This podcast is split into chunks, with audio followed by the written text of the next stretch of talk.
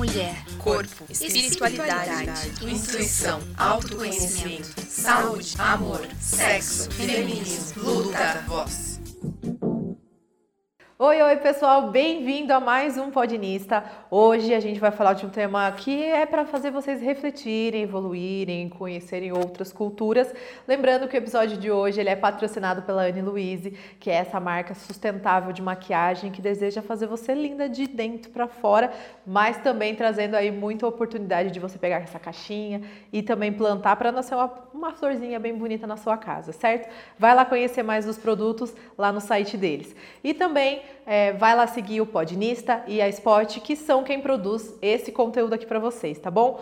Hoje a gente está aqui com a Lourdes Liege, mais conhecida como Mãe Lourdes para os íntimos. Isso mesmo, isso mesmo, Bruna. Vamos conhecer então um pouco sobre você e falar um pouco sobre o candomblé. Para a gente conhecer essa cultura, certo? Essa cultura, essa religião, porque acaba ficando tudo junto, certo? Isso, exatamente, fica tudo junto. Bom, meu nome é Luiz Liege, quero agradecer você, né, Bruna, a Júlia, a Renata, de estarmos aqui hoje no Podenistas e falar um pouco sobre o candomblé. Eu, além de ser Yalorixá, eu digo também que sou uma engajadora de mulheres, engajadora de pessoas, trabalho com a comunidade negra, LGBT, QIA+, enfim, com pessoas. Eu amo trabalhar com pessoas.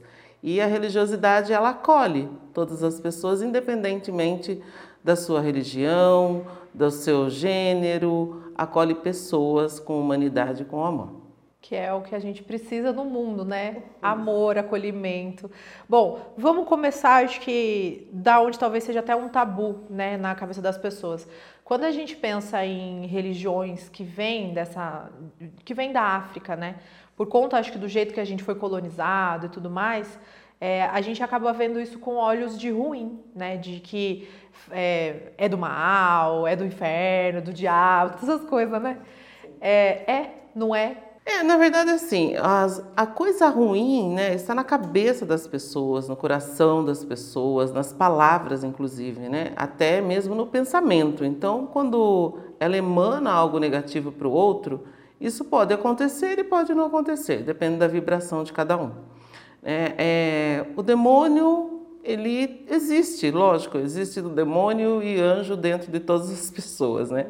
E a nossa religião não cultua demônio. É, existe sim uma outra religião que também é de matriz africana, que cultua, porque a gente tem que ver que um dos demônios é um anjo caído do céu, né? que é Lúcifer.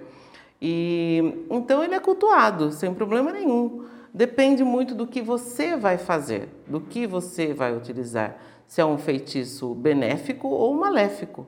É, é, e essas coisas assim precisam ser desmistificadas através do entendimento do outro, das aulas, do conhecimento. Estudar. Estudar sempre é preciso.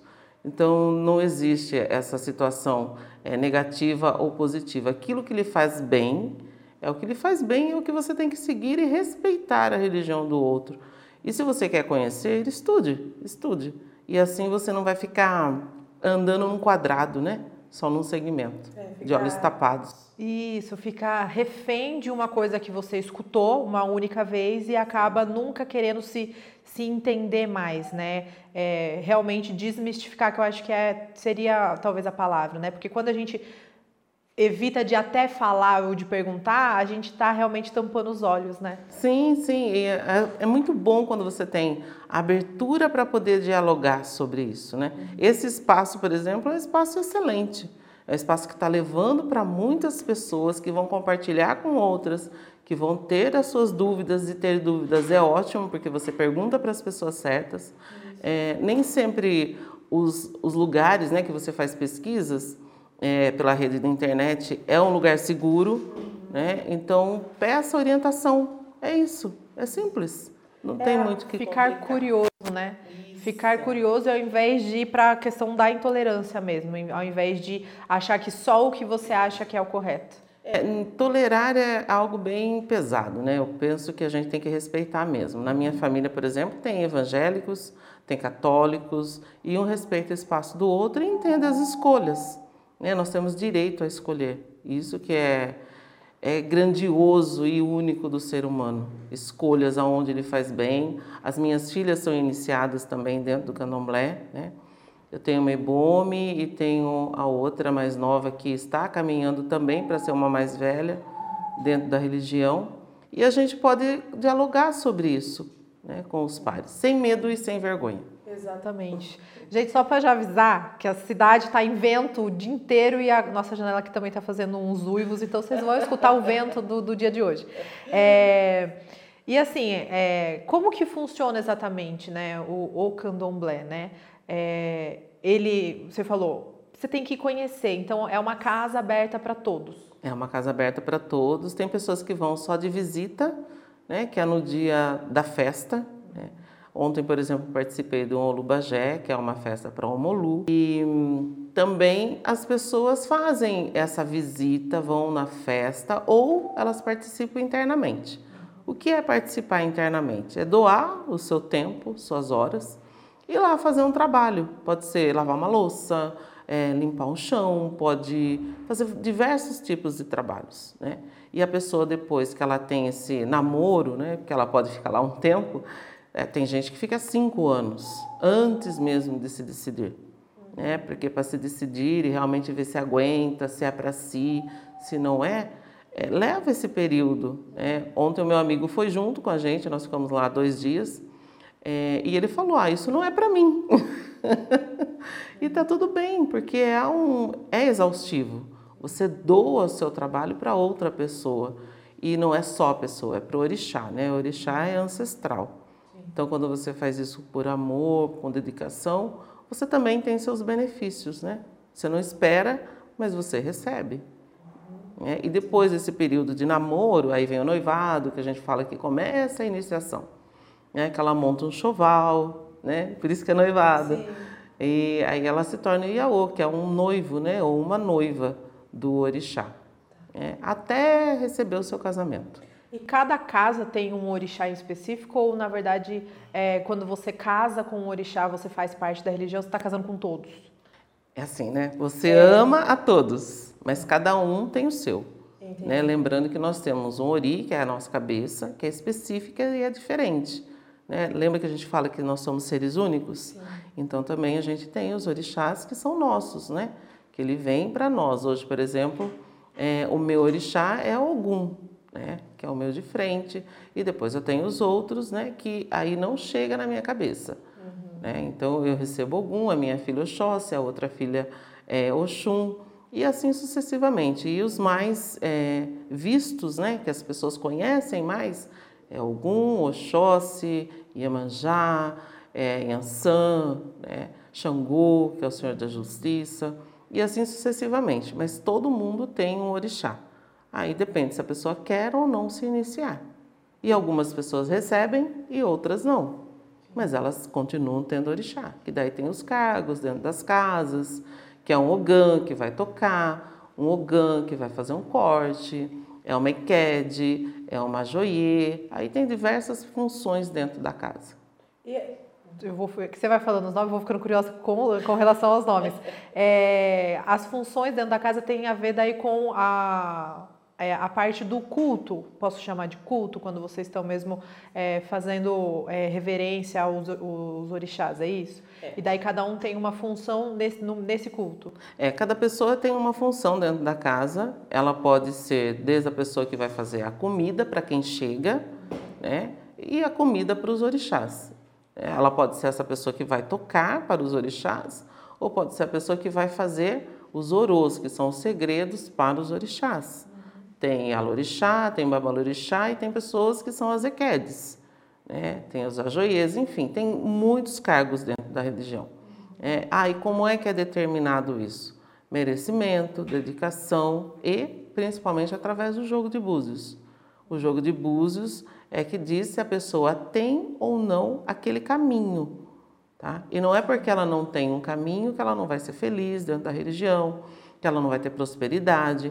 Lembrando que é o equilíbrio, né? A espiritualidade faz uma parte e a pessoa faz a sua, lógico, uhum, né? Não adianta só sentar e esperar. Ia ser ótimo é, se fosse, né? Exatamente. Já me falaram que vai dar certo, eu vou dormir. Aí é só ficar esperando. É. Não, não é bem assim. Uhum. Tem que fazer a sua parte. Tá. É, sempre. E assim, é, eu agora conversando, eu lembrei que na, na faculdade a gente tinha um amigo nosso que ele participava. Uhum. E eu lembro que uma, ele tinha tatuagem no corpo, assim, e eu perguntei, ah, quando você vai fazer uma próxima tatuagem, né? Que normalmente quem gosta de tatuagem faz mais. E ele falou assim, ah, eu ainda não posso. Eu falei, ainda não pode dinheiro? Ele, não. Eu, é, ele, daí ele explicou, ele falou assim, eu, eu tenho um, um, Eu nem lembro se ele falou orixá mesmo na época, mas ele falou, eu tenho um guia, né? E é só quando ele permitir que eu vou poder fazer uma outra. E daí eu falei, mas por que isso? Ele, porque da minha religião, o meu corpo é um, um eu não lembro nem a palavra que ele um falou. Templo. É como se fosse um templo para poder, né? E eu acho que ele recebia. Então daí ele falou, é, é o, o, meu corpo agora ele é um, um, como que ele falou? Tipo um vaso. Acho que ele tentou me explicar. Eu, eu converso agora com ele, então eu preciso de permissão. Será que é a mesma religião? Ou eu estou confundindo? É, na verdade é isso mesmo, né? O corpo da gente se torna sagrado. Aliás, todo corpo é sagrado, uhum. todo, né? A partir do momento que a gente se inicia para uma é, entidade, né? Para um orixá, na verdade, é, a gente tem isso como um sagrado mais ainda. A gente cuida do ori, a gente cuida do ará, que é o corpo, a gente cuida do ofó, que é a fala, a gente cuida de tudo que é sagrado, né? desde o início até o final. Ou seja, a gente leva sete anos para ser, é, se tiver cargo, né, Ialorixá ou Babalorixá. Depois, né, então são sete anos fazendo todo esse trabalho, todo esse tratamento. E continua, lógico, para a vida inteira. E depois, na morte, também tem o um ato sagrado, né, que é retirado. Né, o, não tira, é, retira o orixá da pessoa, vamos dizer assim. Né, é, para ter um entendimento mais fácil, né? Mas tem outros nomes, tem uns atos, né? Que não cabe aqui nesse momento. Depois que retira, a pessoa é, se desprende, né? Desse orixá. E tão é sagrado que quando a gente tem a festa de iniciação, a gente também tem a festa da morte. Né? É, então, realmente, tem tudo isso. E como é que é determinado? Não é simplesmente falado, ah, eu não posso. Tem que perguntar. Quem responde é o Búzios, quem responde é o Odu, quem responde é o orixá da pessoa, Lécio Orixá, é o orixá da pessoa que vai responder. E aí, se ela pode ou não fazer tatuagem. E se a pessoa for fazer, normalmente não é um lugar muito aparente, né? Igual tem pessoas que amam o Exu e fazem uma tatuagem no pescoço, na parte frontal. Aí não é legal, né? Porque daí você está expondo e você não está cuidando. Né? E não é da espiritualidade em si, é do seu corpo. É o corpo da pessoa. Entendi, entendi. Isso é, é interessante, né? Porque uhum. a, tem, tem tantas religiões que a gente conhece e como a gente foi é um país que até pouco tempo atrás, nem sei como está essas pesquisas, era muito católico, na, no, no catolicismo não tem né, tanta, tanto esses, é, esses detalhes. Né? A gente tem lá algumas coisas a seguir, mas não tem, por exemplo, de pedir permissão ou coisa do tipo. Ou eu não conheço também, né, é. profundamente. Eu também não conheço, porque eu sou aquela da, da família que é mais ou menos ali, não, não tá muito dentro. É assim, né, só fazer um, uma, uma parte. Dentro da, do catolicismo tem um ato que é bem parecido com o do candomblé tá? Que a pessoa é, tira o cabelo, né? principalmente o homem, raspa o cabelo, ela tem um ato que ela deita na frente de um padrinho, né? que é bem parecido com o do candomblé, a gente também tem esse ato de raspar, de ter um padrinho ou uma madrinha, e depois tem os outros ritos internos dentro do, do catolicismo, que são semelhantes, né? O, e hoje o maior número de igrejas são evangélicas. São evangélicas. Exatamente. Quem detém mais o capital ainda é o catolicismo, mas o maior número de igrejas é evangélica. Eu posso fazer uma pergunta? Claro. Que me, me veio, né? Você falando sobre receber e tudo mais. Uhum. É, como é uma questão de evolução, né? Porque a pessoa vai evoluindo dentro e vai se adaptando e conhecendo é, tanto o orixá dela, né? Sim. Quanto o, o, o, corpo dela, né? Vamos dizer Sim. assim. É, também é um processo de autoconhecimento, acho que porque para você, você chegou lá e foi foi aprendendo, foi evoluindo, foi crescendo. Você se sente hoje é, mais conhecedora do seu íntimo, vamos dizer assim? Porque você se conecta muito com o que está dentro, né? Sim, é, é interessante, né? Porque dentro disso, como que é feito? É realmente essa adaptação, porque são energias diferentes. Tem gente que já vem da Umbanda, né? Então recebe as suas entidades, tá? Então, essas pessoas também dentro da Umbanda ou dentro da Quimbanda, Jurema, enfim, ela vai se conectando com essa energia. Não é da noite para o dia. Por isso que tem um processo. Né? Aí, quando você passa para o candomblé, aí tem um outro processo que é o orixá, que é uma energia totalmente diferente das outras. Né? Então, todas as energias são diferentes. Ah, como é que você se conecta com o seu eu? Ah, você nunca vai estar sozinho.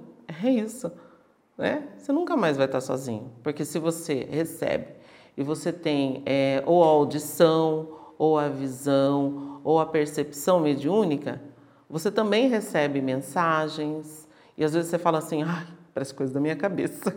Ai, tô ficando louca, não, tô ouvindo isso, não, não é possível. É, é, mas na verdade não é. é. São as suas intuições falando com você. É, não dizem assim, ai, você tem sétimo sentido? Sim. Né? A gente tem sétimo, oitavo, nono, quantos sentidos quiser, desde que você aprimore. Né? E estudando. Se sempre. conecte com isso. Se conecte e também aceite. É, tem um caso que aconteceu na minha casa que foi é, assim estranho, mas é interessante e importante. É o caso de uma mulher trans, né? E ela tem o Exu de frente, né? É, daí no caso da Umbanda.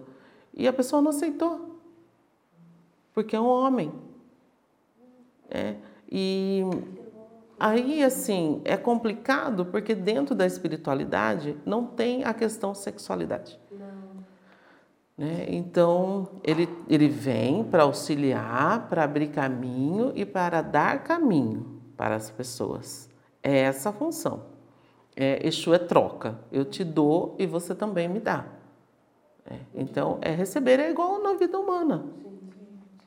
Interessante falar que Exu, né, o nome, foi usado também para falar sobre coisas, ah, é uma coisa ruim, é coisa do diabo, e é apenas o, o nome do, do, do orixá que é mensageiro, é isso? Isso, exatamente. Então tem é, duas formas de cultuar Exu, né? Dentro do candomblé, que Exu é mensageiro, é aquele que passa as mensagens para todos os orixás, para todos os panteões, é o que come primeiro junto com algum, né?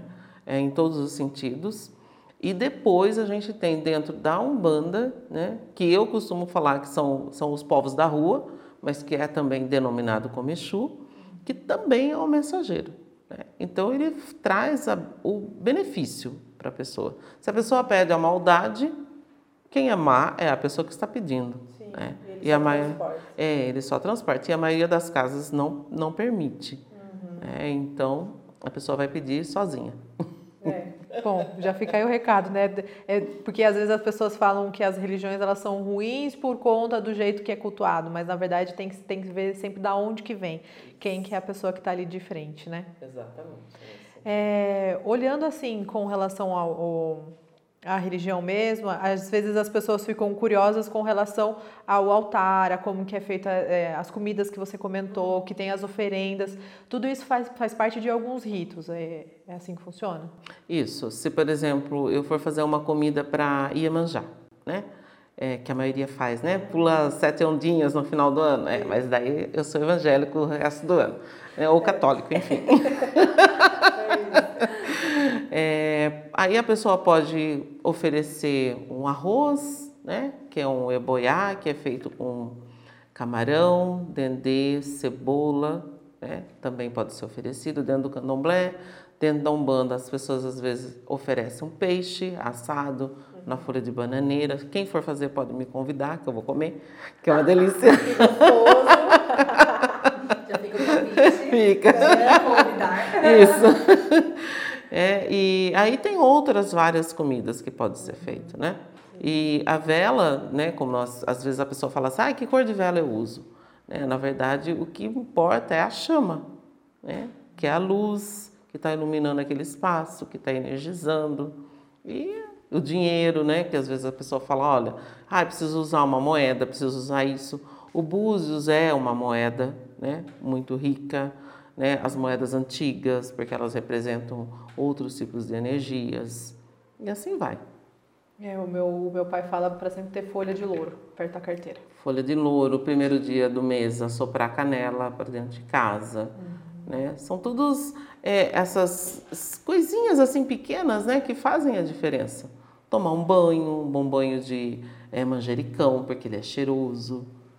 Eu amo manjericão, gente. Então. Eu passo perto de manjericão e faço. Ah, então? É maravilhoso. Aquele cheirinho de pizza, molho gostoso. É isso, mas acho que é. Mas sem molho. Sem molho, é só sem molho. Aqui é só o tempero, pessoal. É. E, e como que tem um jeito certo de fazer esses banhos? É, é bom a gente pesquisar que tipo de banho que a gente vai fazer? Ou é bom a gente procurar alguém para descobrir quais banhos a gente precisa tomar? Então, dependendo da situação da pessoa, tem os banhos específicos, né? Mas, por exemplo, um banho de manjericão, a maioria das pessoas pode fazer, né? É a folha natural. É macerada entre as mãos, tira o sumo, esse sumo você coa, daí mistura com um pouco mais de água e joga da cabeça aos pés. E ele é bom para? Ele é bom para dar uma energia para a pessoa, né? Ele é doce, né? Então ele dá uma positividade. Ah, que legal. Entendeu? Assim como as pessoas falam, ah, eu vou tomar um banho de sal grosso do pescoço para baixo. Ah, então você entra no mar, você não põe a cabeça né? Então pode ser também em determinadas situações da cabeça para baixo e é o sal comprado dentro da casa de Umbanda. Não é o sal do churrasco. Não, não vai. Pega o sal de churrasco, começa a esfregar, não vai dar certo. É, não é muito legal. Se não tiver outro, pode ser sem tempero, por favor. É, sem tempero, sem ser aqueles que vêm com, com ervinhas junto. Isso, exato.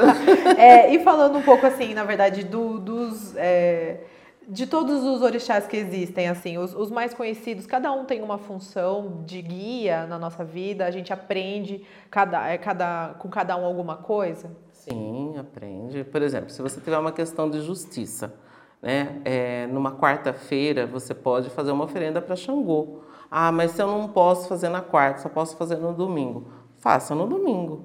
Tá? Eu digo, eu para mim, no, na minha concepção, todos os dias é dia dos orixás todos os dias, todos. É, você pode pedir para Oxum, doçura, você pode pedir calma para Iemanjá, que é a dona da cabeça, né, de todas as cabeças, para Oxalá, né, que é o pai de todos nós, que a gente fala que é Deus, Orumilá. Né? É, então, é dentro desse sentido. Ah, Obá, né, que é a dona da guerra também, que é aquela que perdeu a orelha, né? É, por conta de um caso de Oxum, né? Então também pode se pedir para Obá, Nanã, que é a dona da terra, né? que é a modeladora das cabeças também.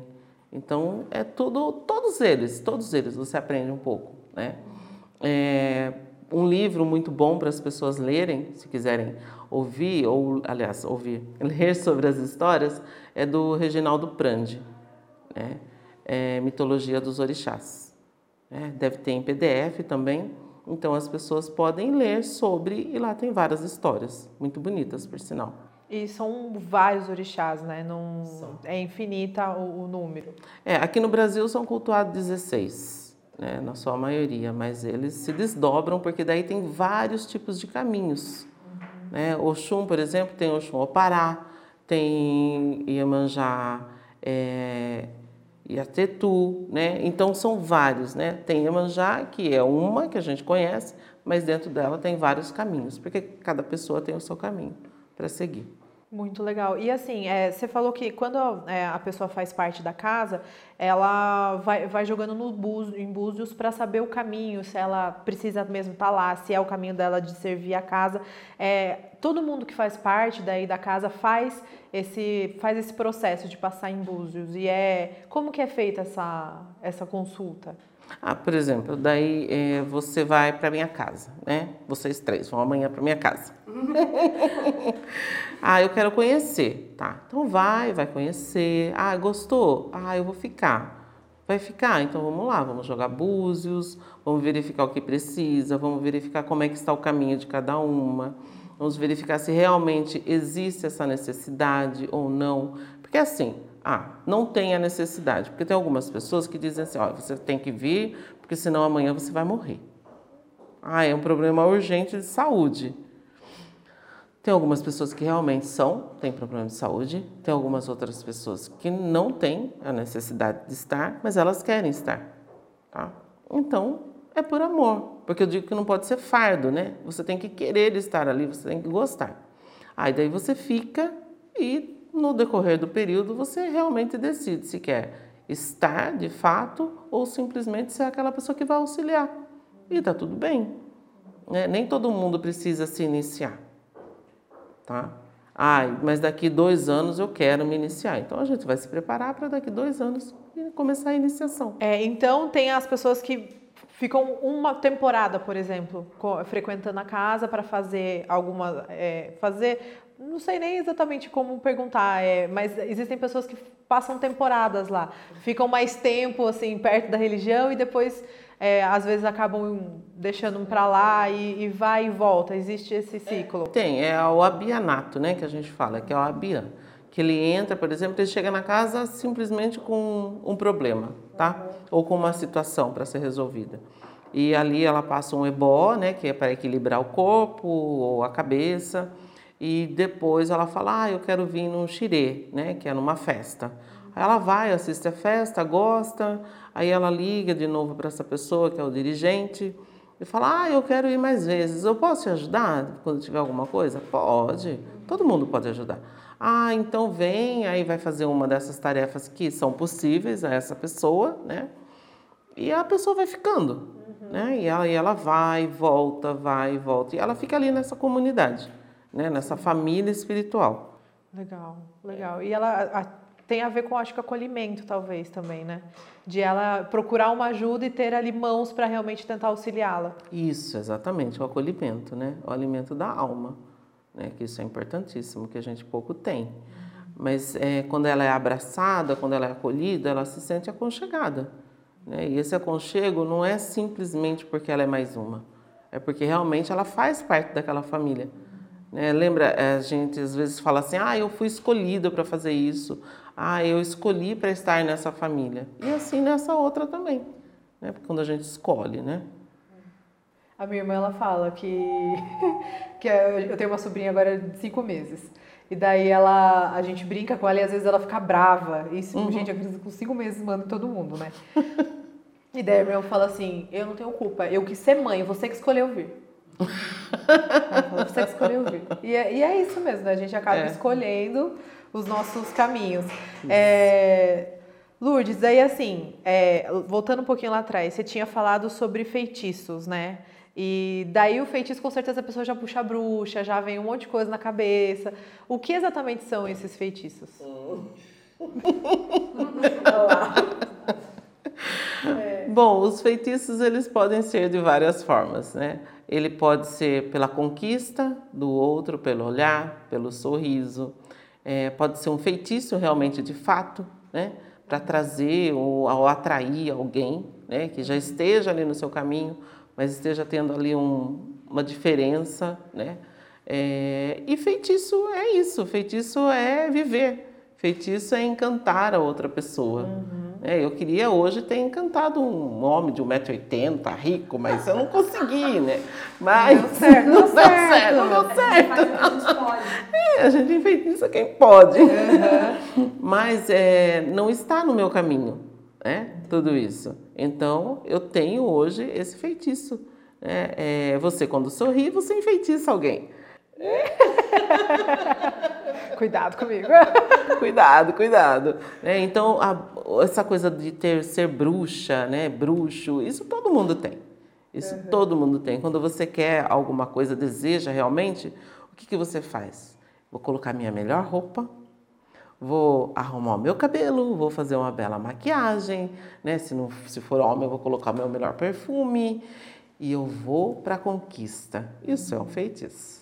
E o feitiço ele tem a ver com as palavras, com você chamar também? Sim, com certeza. Palavras, pensamento, intenção do corpo, tudo isso é feitiço. Sensualizar é feitiço. É. E a gente achando que ia ter que ir na, na beira do rio, fazer alguma coisa diferente. E é, na verdade, são os pequenos detalhes daí. Isso, os pequenos detalhes, os pequenos gestos, as formas com que você fala, a entonação de voz, tudo isso é feitiço. É, a vibração. E isso daí é uma questão de, até volta para o que a Ju falou, é uma questão de autoconhecimento. Autoconhecimento. Que daí você tem que saber onde estão os seus pontos, pontos fortes para atrair essas coisas e onde não, não, não estiver, você tem que melhorar. Exatamente. É, você tira de dentro de você. Quando você se conhece, né? Um olhar, uma forma de se expressar, né? se você sorri do canto, se você sorri aberto, enfim, tudo isso. São pequenos feitiços. Você joga o cabelo para o lado direito, esquerdo. Cada um dos lados tem uma diferença. e assim, é, lá na, na, na, sua casa tem. É, são mais mulheres, são mais homens? Por incrível que pareça, o candomblé ele sempre foi feito de muitas mulheres. Então, e na Umbanda também, você vai ver muito mais mulheres do que homens. Então, na minha casa também tem mais mulheres. Você acha que é porque as mulheres têm uma intuição já mais, mais aguçada? E daí a, a gente se atrai mais fácil? É porque o entendimento é outro, né? E a agilidade é diferente de quando você tem muitos homens, né? Não que eles não sejam bem-vindos, muito pelo contrário, porque sem essa sociedade mista, né? é, a gente não consegue fazer um candomblé. Mas a maioria são de mulheres, né? por tudo isso que você falou. Essa genialidade né? de ser múltiplo, né? ter essa múltipla função dentro do candomblé, porque a gente consegue. É, eu, se eu não posso tocar um candomblé, né? porque dentro do candomblé a gente não toca tabaque, mulher não toca tabaque, uhum. toca dentro da umbanda. Mas se eu não sei, não posso tocar no candomblé, eu posso ensinar, porque eu posso aprender. Aprender está comigo, né? Ah, se o tom está errado, eu consigo ouvir mesmo que eu esteja lavando roupa. Né? Ah, se o tom está errado, eu consigo ouvir mesmo que esteja dentro do quarto santo fazendo alguma coisa. Então, tudo isso né, atrai um número maior de mulheres. E de lá também saem várias pessoas, é, cantores, é, que as mulheres também aprendem a cantar, sai pessoas que vão tocar fora, que montam grupos. Né? Aqui mesmo em Sorocaba tem três, né? que a maioria são pessoas de candomblé e de umbanda que tocam. É, saem artistas plásticos, porque existe a decoração dentro do barracão. Eu queria, eu tenho uma, uma curiosidade, na uhum. verdade, uhum. porque a gente vê muito utilizando a é, guia, que fala que vocês utilizam? É, guia? Isso. É, é, porque tem várias cores, né? Tem. E tem um sentido, tem um porquê cada uma, né? É uma proteção? É uma forma de proteção? É uma infinidade de respostas aí nessa pergunta. é uma, é uma, é mil, é mil utilidades. É. Sucinta. Tá bom. É assim, é, dentro do. Aí tem, dentro da Umbanda, dentro do Candomblé, dentro da Quimbanda, aí tem uma multiplicidade de, de cores, né? E de formas, mas todas elas é proteção, né? todos os fios, todos os iãs, né, que a gente fala, são lavados dentro das folhas do axé, tá? Então esse aqui eu ganhei, é, ganhei de uma tia de santo. Então esse aqui foi lavado dentro das folhas do axé dela, é, mas é sagrado. É. Ele tem, a, por exemplo, o mais usado é o azul, que é de Ogum, a, o verde, que é de Oxóssi, tem as contas transparentes, que pode ser de Iemanjá, isso estou falando dentro do meu axé, dentro do axé bambochê. Porque dentro de outros axés pode ser, dentro de outro axé pode ser diferente a cor, tá? Então ele muda um pouco de um para outro. E daí... Mas todos são, são para proteção, todos são sagrados. Todos simbolizam é, um orixá ou uma entidade, se for dentro da Umbanda. E daí é, cada orixá que tiver é a proteção específica para que tem relação com o orixá ou não? Isso, com o orixá e com a gente que está usando. Tá, legal. Tá? Por exemplo, esse aqui, ele é de Exu. Uhum. Né? De Exu com Ogum. Tá? Que é o santo orixá da minha tia. Né? Esse aqui também é uma proteção. Esse é um Yorubá. Né? Um africano. Né? Então, cada, cada situação tem a sua condição específica. Eu acho muito legal essas coisas, assim, porque, é, é, é, é, porque como a gente não conhece, a princípio a gente acha que é um, um colar. Isso. Né? A gente acha que é só um, um adorno, uma coisa que você gosta de usar, ou que faz parte até mesmo da sua religião, mas a gente uhum. nunca imagina que vai ser uma, uma, uma, questão sagrada, né? É, a gente fala que é uma joia, né? É uma uhum. joia do orixá. Legal. É, é, é como literalmente vestir a camisa da sua religião, vamos dizer assim, que você é, você carrega isso todos os dias com você, né? Carrega. Não, não dá para deixar de lado, não dá para você esquecer, porque faz parte do seu processo também. Né? É, e é interessante a sua, a seu, seu posicionamento, né? Porque às vezes a pessoa olha assim pra gente e fala assim, nossa, principalmente pessoas, mulheres negras, né? Ou pessoas pretas, né? Do modo geral. Todo mundo acha que a gente é da macumba, né? Independente se eu estiver usando ou não. Mas nem todo mundo é. Né? Então, esse, esse estigma também fica, né? essa, essa marca, vamos dizer assim. É, então, é legal também lembrar né, que as pessoas escolhem o seu caminho. Mas também é importante a pessoa saber né, que a nossa religiosidade, religiosidade, na verdade, da pessoa preta, é de matriz africana. Né? Ela vem de África, mas nem todo mundo é obrigado a estar dentro. Né? Ela segue o caminho que ela desejar. Sim. E tem algum, é, por exemplo, se a hora que você chegou, você falou assim, ah, hoje eu estou vestida. As vestimentas também têm um significado? Tem, tem um significado. Hoje eu estou mais é, iorubana, né, do que... Mas também de África, né? Essa é uma roupa africana e eu resolvi colocar para prestigiar. Aí também tem o turbante, né, que a gente usa, que é um ojá, que usa para proteger a cabeça, para proteger o ori, né? Porque como eu disse, o orixá está no meu ori, na minha cabeça. Né?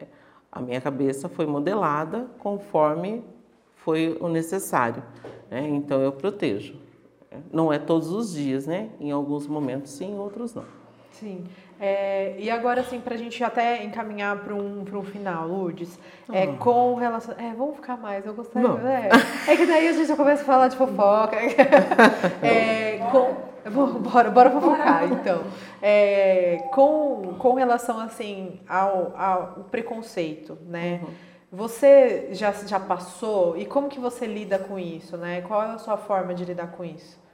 Bom, é, preconceito a gente lida com ele dando um pouco mais de informação, né? É o que eu penso. Uhum. Tanto é que eu montei um curso em casa sobre religião, né? A gente fala de Umbanda, Quimbanda e Candomblé, que acontece uma vez por mês, é aberto a todas as pessoas. As pessoas também, tem algumas pessoas de culto evangélico que vão lá para assistir, para ouvir, para perguntar. Por que, que eu falo de evangélico? Porque os ataques que, são, que sofrem né, as casas de candomblé vêm de algumas pessoas da religião é, evangélica. Né? Eu não estou falando da instituição. A instituição religiosa talvez não faça isso, porque eu não conheço, por isso que eu coloco talvez. Mas as pessoas têm essa, essa coisa de atacar a outra. Né? Então, o preconceito, esses ataques, é, esse crime religioso, ele precisa parar, porque nós estamos lidando com pessoas. E se está escrito em algum lugar que nós somos semelhantes aos outros, por que existe esse ataque? Para quê? Tão desnecessário. É? E você acha então que o jeito para a gente lutar contra né, é esse tipo de, de intolerância mesmo que existe é através da informação, como você faz na sua casa, de ensinar? Sim, que cada um faça a sua parte. Uhum. É, porque eu sozinha não vou conseguir fazer muitas coisas, né? Mas como começou com cinco pessoas, hoje nós temos 25, eu acredito que cada uma dessa pessoa que aprende um pouco, se ela passar para outro, né, a gente consegue aumentar esse número aí grandiosamente. E se eu conseguir realmente plantar umas boas sementes, as outras vão germinar. Já vão dar certo, com Já certeza. Certo. Que dias que você dá esse, esse curso de religião? O nosso próximo encontro vai ser no dia 25, às 14 horas, e acontece 25 de setembro, às 14 horas, e das 14 às 19. Né? Então a gente começa com as aulas explicativas, né? Num telão, mentira, na televisão, e é telão. E depois a gente vai para a parte, para um lanche coletivo, né? Que cada um leva um pouco, e depois a gente vai para a parte prática, né? Onde tem os atabaques, onde tem os cânticos, e onde a gente faz aí um processo de é, chamar as entidades de quem realmente tem. Legal, legal. E na para quem quer participar mesmo da sua casa, tem um dia específico para frequentar? Quem quer conhecer? Então, eu agora, nesse momento, né, como eu estou ainda em construção do ILE mesmo, então a gente está buscando nesses dias desses cursos, né? Uhum. Fazer esse, esse conhecimento. Ou se a pessoa quiser conversar, aí é só me procurar pelas redes sociais, né? Que vai ser colocado aqui depois. E as pessoas me procuram para perguntar, para questionar, enfim. É, eu acredito que é, é, nesse sentido. Tem muita coisa para ser conversado, muita coisa para ser experienciado, né? E eu acredito que se nós estamos aqui nesta vida, né? Que seja nesta, né? Não na próxima. Que seja para aprender agora, Isso. né? Isso. Muito bom. Alguma pergunta, Ju? Eu não sei, voltando um pouquinho ali para o preconceito. Uhum eu, eu fiz uma associação na minha cabeça que não sei se faz sentido. É, é porque eu vejo que carrega com tanta força a cultura, é, porque você está passando para frente o que, o que foi dos antepassados, né? Você continuar carregando tanto a roupa, quanto é, a religião, quanto as guias, é uma forma de você perdurar é, e, honrar o passado. Você está honrando as pessoas que surgiram né, desde o começo. É, isso talvez incomode é, você carregar com tanto orgulho, por isso que talvez as pessoas olhem com maus olhos, porque talvez elas não não passem para frente o que foi ensinado para elas, elas abandonam. Então talvez isso incomode, tipo, olhar para você e ver, tipo, nossa meu, ela carrega a cultura dela, ela enfrenta a cultura dela, ela agradece a cultura dela, respeita e ainda veste a cultura dela. E eu não faço merda nenhuma pela minha cultura e pela Pode minha ser. família. Pela... Então talvez isso cause um, um incômodo. Talvez a pessoa fique incomodada de. Porque o preconceito nada mais é do que você ver no outro aquilo que você gostaria. gostaria. Sim.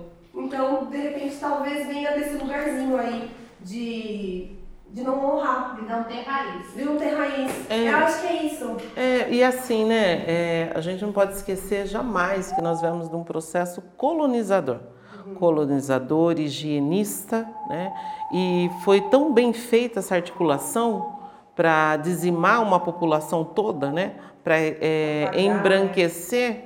É, e que quando você vê uma pessoa que está lá é, na resistência, né, isso realmente causa incômodo, isso sem dúvida alguma. Né? Então, mas é tão, é tão engraçado, né? porque é uma cultura, é uma religião de pessoas pretas, né? e que hoje a gente vê poucas, poucas pessoas pretas dentro. É, o embranquecimento fez isso. E a desvalorização, assim como dentro da capoeira. Você acha que essa questão de ter hoje poucas pessoas pretas tem a ver com o medo do estigma? Porque a pessoa preta ela já sofre de racismo sem, sem pedir né? Não, que nunca alguém vai pedir um negócio desse, né? Mas de ela ser, e às vezes até a gente recebeu aqui a Michelle e eu perguntei para ela, eu falei assim, quando que você se entendeu como negro? Porque criança é criança, né? Então, e ela falou assim, olha, eu demorei, eu fui me entender como negra com 12 anos. Então, ali que, que ela entendeu do porquê as pessoas tratavam ela diferente, porque que, que acontecia essas coisas. Então, é, ela já sofre, né? E a partir do momento que você realmente carrega a sua religião, a sua cultura junto, será que piora esse tipo de racismo e também é um do porquê das pessoas negras estarem distante? É, porque assim, é, além de ser tudo isso que você falou, ainda tem mais coisas, né? É, porque quando a gente vai, por exemplo, num consultório médico. É colocado, né? Qual a sua religião? Aí eu coloco candomblé. Lá não tem escrito isso. Está escrito outros. Não é nem reconhecido como. Não é reconhecido como. É, e quem é que quer sofrer? Quem é que quer ser negro? Quem é que quer ser preto? Né? Com, tudo, com tudo isso que já tem de ataques. Né? Ah, mas é, ah, você defende só a causa negra? Não, eu defendo pessoas. É, a gente tem que entender isso, né? Essa questão de raça foi algo colocado para que seja, esteja na, na condição de minorizado. Para que tivesse essa diferença, isso. que na verdade não deveria existir. Não deveria existir, mas existe, né? É, assim como tem aí um, um ditado que é, mulher branca é para casar e mulher preta é para outra coisa. Para se divertir. Para se divertir, né?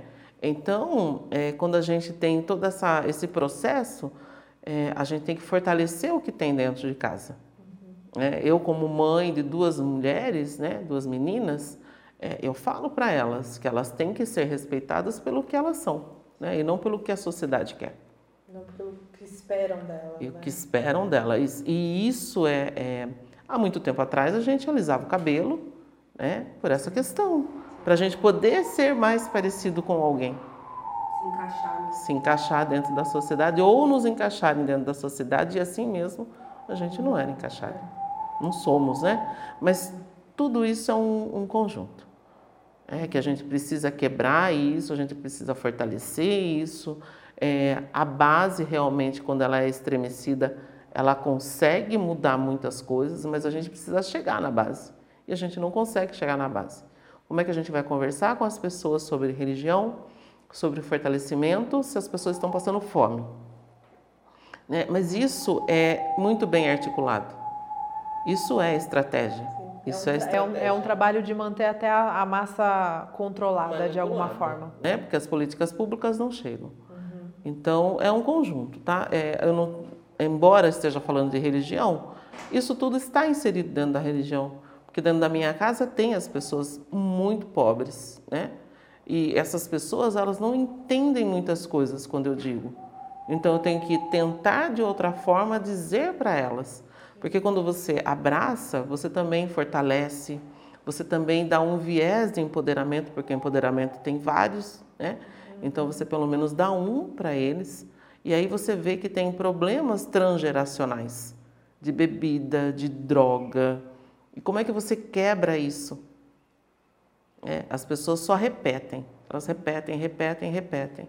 E por repetir conta, não é legal. Por conta disso que você falou, né? De as políticas públicas não chegam em quem tem que chegar. Então, as pessoas que trabalham para o prato de comida da janta, uhum.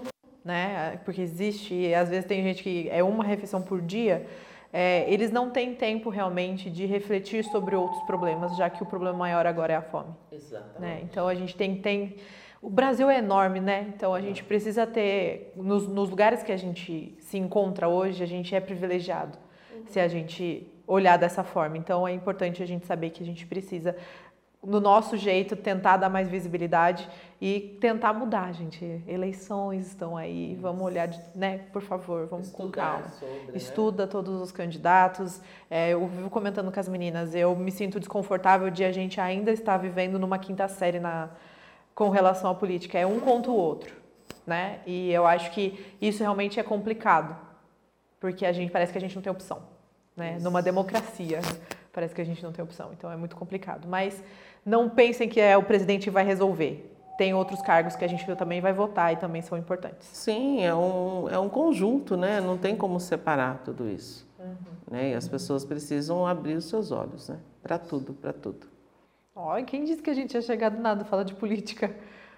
Né? Mas é, o nosso corpo é político, né? é. né? A religião é política e não é, é a política de é, conduzir pessoas, uhum. é de orientar pessoas. Não é gado, né? A gente sempre é, ouve falar muito que dentro da dos, é, na igreja evangélica, né, tem isso de conduzir, mas tem aquelas, aquelas pessoas que frequentam essas igrejas né, que não querem mais isso, Sim. porque elas são pessoas pensantes e a gente precisa plantar isso, né, o pensamento e a dúvida. A dúvida, eu adoro quando a pessoa fica na dúvida. Porque significa que tem curiosidade e tem vontade de mudar. Isso, exatamente. Eu gosto também. Porque é assim que a gente consegue daí realmente mostrar que existem outras opções, que existem outros lugares, que a gente Isso. não precisa viver o que a gente está vivendo agora se a gente tem outras, outros futuros, outros desejos, né? Sim, sim. Com certeza, Bruna. Maravilhoso. Gente, então, muito obrigada por participar, por vir aqui, tirar um tempinho, dar um pouquinho de informação. Quem sabe aqui a gente também já consegue plantar um monte de dúvida para as pessoas irem lá te conhecer. Você quer deixar alguma mensagem final? Quero agradecer você, Bruna Ju, a Renata, né, é, por essa oportunidade aqui no Podinistas e dizer para as pessoas curtirem, compartilharem, assistirem os outros programas e também, se quiserem, né, sugerir outras é, ações, né, porque isso abrilhanta né, todo o espaço que vocês têm. Parabéns. Muito obrigada. Gente, eu vou colocar na descrição, eu vou colocar na tela também as redes sociais da Lourdes. Então, se você tem interesse, vai lá no perfil da Lourdes para você conhecer. Eu vou colocar aqui na tela e também na descrição do vídeo para você conhecer mais e quem sabe aí fazer parte também da casa dela, poder levar mais conhecimento para as pessoas, que é isso, a gente tem que abrir os olhos, certo? E não esquece de seguir a Anne, que é a patrocinadora desse episódio, e também o Podinista e a Spot que fazem tudo isso acontecer. Obrigada por assistir ou ouvir até agora. Eu vejo vocês na próxima semana. Tchau, tchau.